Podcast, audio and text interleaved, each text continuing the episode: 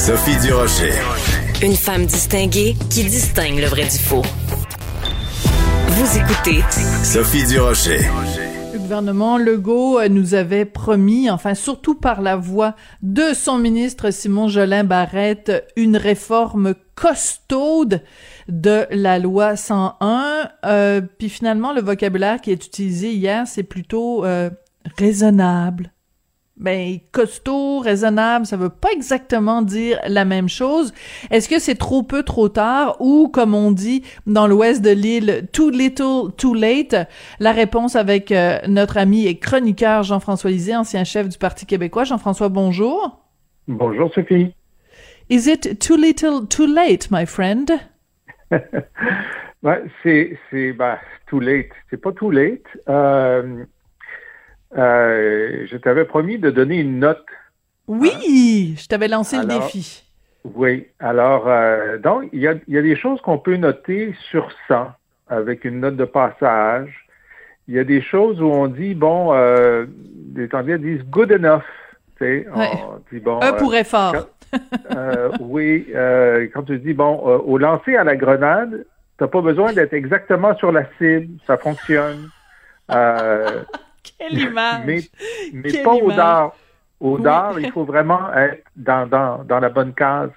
Oui. Euh, dans le cas qui nous occupe, c'est l'avenir de la langue française. Alors, soit on réussit à enrayer le déclin, soit on réussit pas.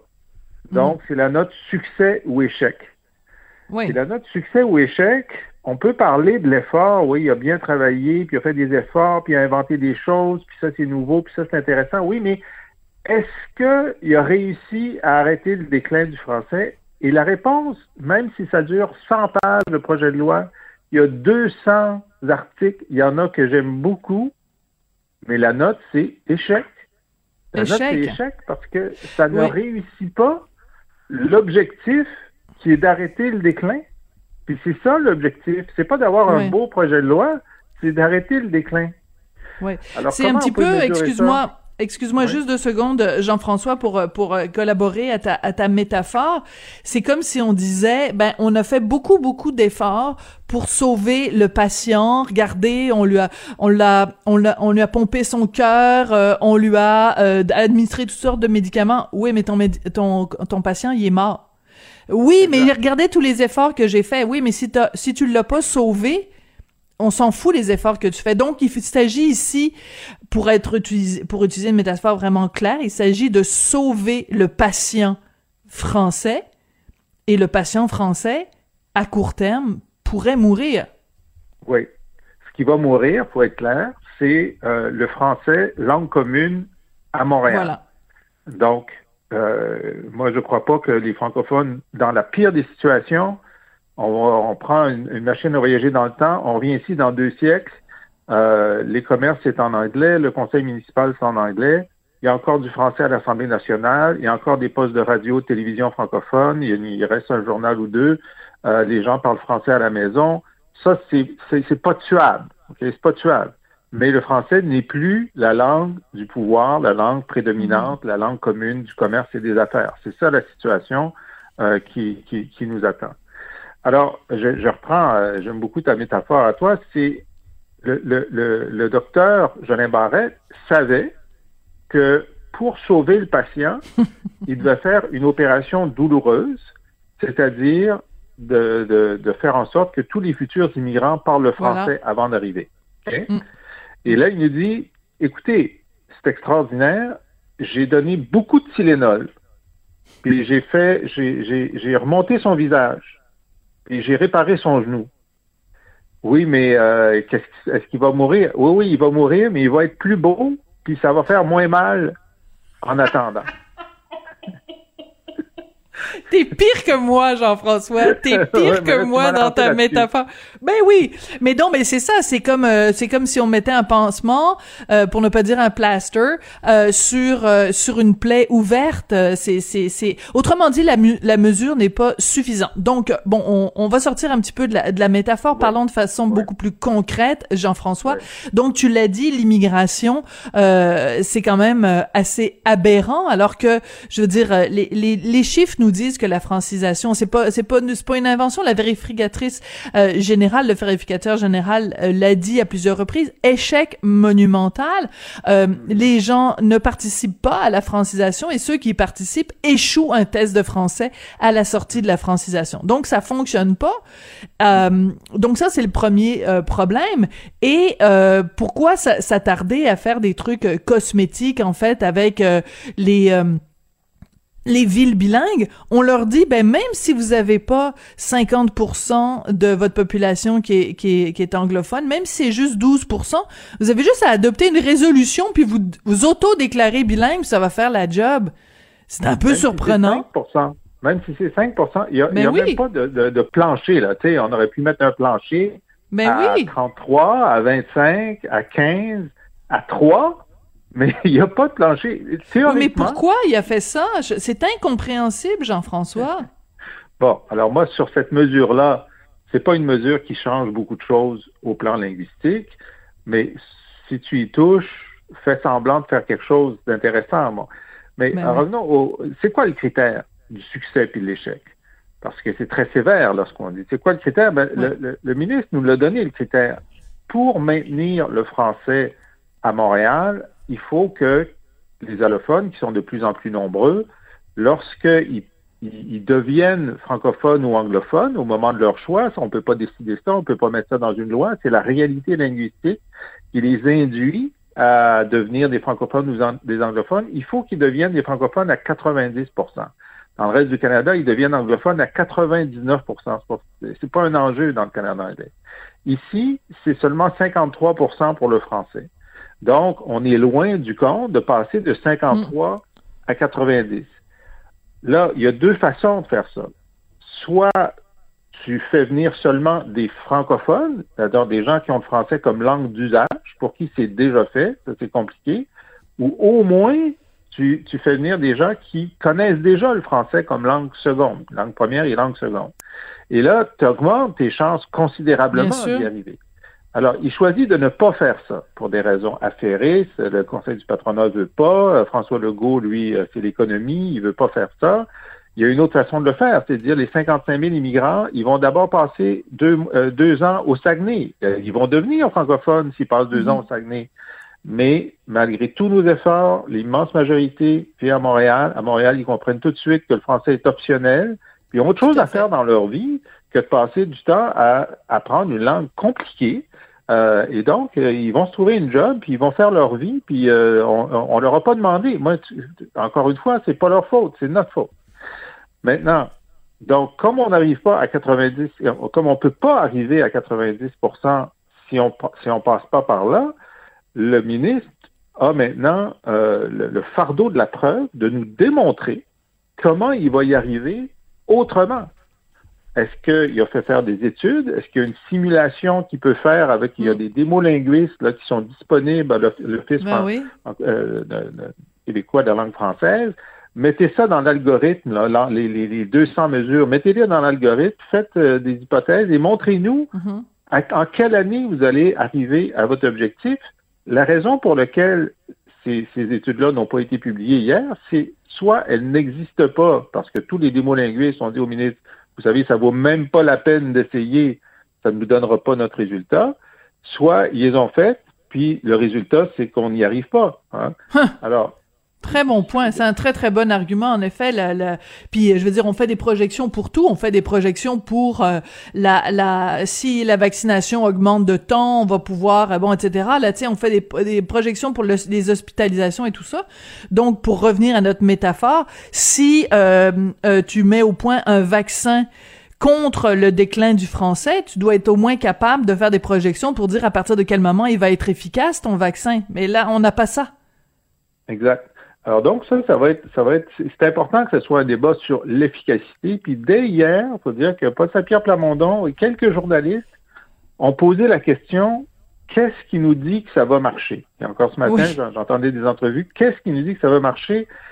Si c'est la question centrale du débat, c'est très important parce que euh, c'est quand même, c'est de la, c'est pas de la poudre aux yeux. Je ne veux pas être trop dur il y a un réel effort, c'est un vrai travail, il y a des vraies mesures, mais il n'y a pas les mesures qu'il faut.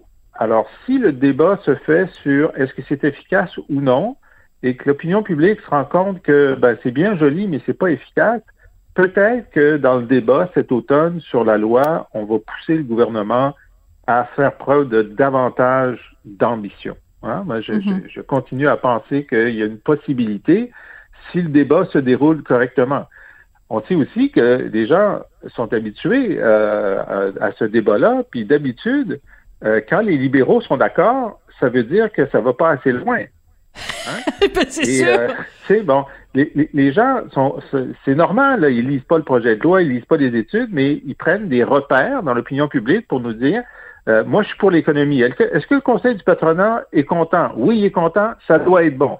Moi, je suis pour le français. Est-ce que le mouvement national des Québécois est content? S'il est content, ça doit être bon.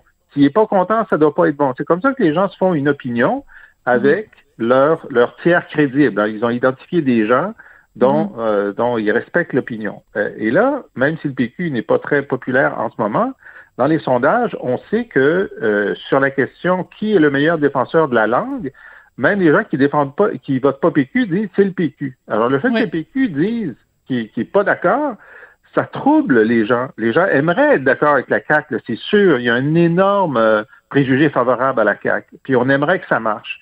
Mais si le PQ n'est pas d'accord, puis qu'un certain nombre de gens qui sont constitués, si Guy Rocher sort en disant ça va pas assez loin, euh, ça va se mettre à ça va se mettre à branler un peu dans le monde. Bon, est-ce que c'est suffisant pour pour euh, faire bouger le gouvernement de la CAQ? Difficile à dire, mais c'est sûr qu'eux, ils veulent faire des gains avec ça. Oui. Euh, est-ce que je peux ouvrir juste une petite parenthèse ici, puis je vais la refermer bientôt, Jean-François, mais est-ce que c'était pas une erreur stratégique, par contre, de la part du PQ? Euh, puis je sais que t'aimes pas ça jouer au rôle de belle-mère, mais il reste que le PQ va présenter son plan pour la loi 101 lundi. Donc, il mhm. va être le parti qui va arriver le plus tard pour présenter son plan. Est-ce que c'est pas une erreur stratégique? Est-ce que c'est pas quelque chose qu'ils auraient dû faire avant que Simon Jolin Barrette propose son plan? C'est-à-dire qu'ils ont, ils l'ont fait avant et ils vont le faire après. Alors avant, ils ont, ils ont fait leur virage sur la loi 101 au Cégep. Au Cégep, ils ont marqué ça de façon très forte avec 90% euh, des, des, des, militants qui ont voté pour. Donc ils ont et ils avaient déjà dit qu'ils étaient pour l'immigration francophone à 100%. Ça c'était déjà fait. Donc là, ils vont arriver avec je ne sais pas ce qu'il va y avoir de neuf là-dedans, mais certainement ils vont dire regardez, c'est notre projet, puis c'est comme ça qu'on voudra amender. Et donc, c'est, ils vont dire, ben voici ce qu'il faut ajouter au projet pour qu'il y ait de l'allure. Mm-hmm. Donc, moi, je pense que ça, ça se débat. Ça se débat, c'est pas nécessairement une erreur. On va voir comment ça va atterrir. Ils vont être en compétition avec le troisième lien lundi, par exemple, parce qu'ils annoncent le troisième lien lundi. Voilà, il va y avoir une éclipse médiatique, comme on dit. oui, à Québec. À Québec, Oui, mais quand même. Euh, écoute, Jean-François, il nous reste un petit peu de temps, euh, donc je comprends euh, la notion d'échec, mais avec évidemment des nuances. Mais si en effet on a un objectif clair, qui est de contrer le déclin, ben ce, ce, ce sera pas ce programme-là qui va qui va nous en assurer. Je voulais absolument t'entendre avant qu'on se quitte sur Martine Ouellette donc euh, qui annonce euh, non seulement son retour en politique, mais la formation d'un autre parti, un parti indépendantiste. Est-ce que c'est pas la meilleure recette pour diviser le vote? Parce qu'il y en a déjà deux partis supposément indépendantistes, je dis, parce que Québec solidaire... Euh, on peut en douter, mais donc t'as Québec solidaire, t'as le Parti québécois. Est-ce qu'on a vraiment besoin d'une troisième voie, justement? besoin, non. Est-ce qu'on peut l'empêcher? Non. Est-ce que ça va avoir un impact politique? Je te rappelle, parce que je suis sûr que tu l'as oublié, peut-être ne le savais même-tu pas, qu'aux dernières élections fédérales, donc euh, en 2019, il y avait des candidats pro-Martine Ouellette euh, contre le bloc dans un certain nombre de comtés. Euh, ils ont tous perdu leur oui. Ah oui, bon, ben, ils ont, euh, Martine s'était pas présentée. C'est sûr que si, si, Martine se présente, elle a une empreinte médiatique parce que tout le monde trouve ça très intéressant de l'entendre parler euh, pour les bonnes et les mauvaises raisons. Alors, ça, ça fait une différence. Et en 2019, donc, il y a eu ces candidats, il y avait eu une annonce et ensuite ils sont disparus. S'il y en a qui ont déposé leur candidature, ils ont perdu leur dépôt. Alors, leur dépôt, c'est parce qu'il faut mettre une somme d'argent pour euh, devenir candidat. Et si on n'a pas 15% du vote, euh, c'est pas remboursé. n'est pas remboursé. Alors donc, c'est la honte qu'on dit. Ils ont, même, perdu leur dépôt. C'est arrivé à une couple de libéraux qui ont perdu leur dépôt dans des régions où des fois le PQ perd son dépôt dans l'ouest de Montréal. Alors, c'est la honte. Bon. Euh, et là, c'est ce qui, à mon avis, euh, menace les 125 candidats euh, de Martine Ouellette, de perdre leur dépôt. Oui. Euh, par contre, euh, comme tu le dis, c'est assez divertissant de, suivre euh, Martine Ouellette pour les bonnes et les mauvaises raisons.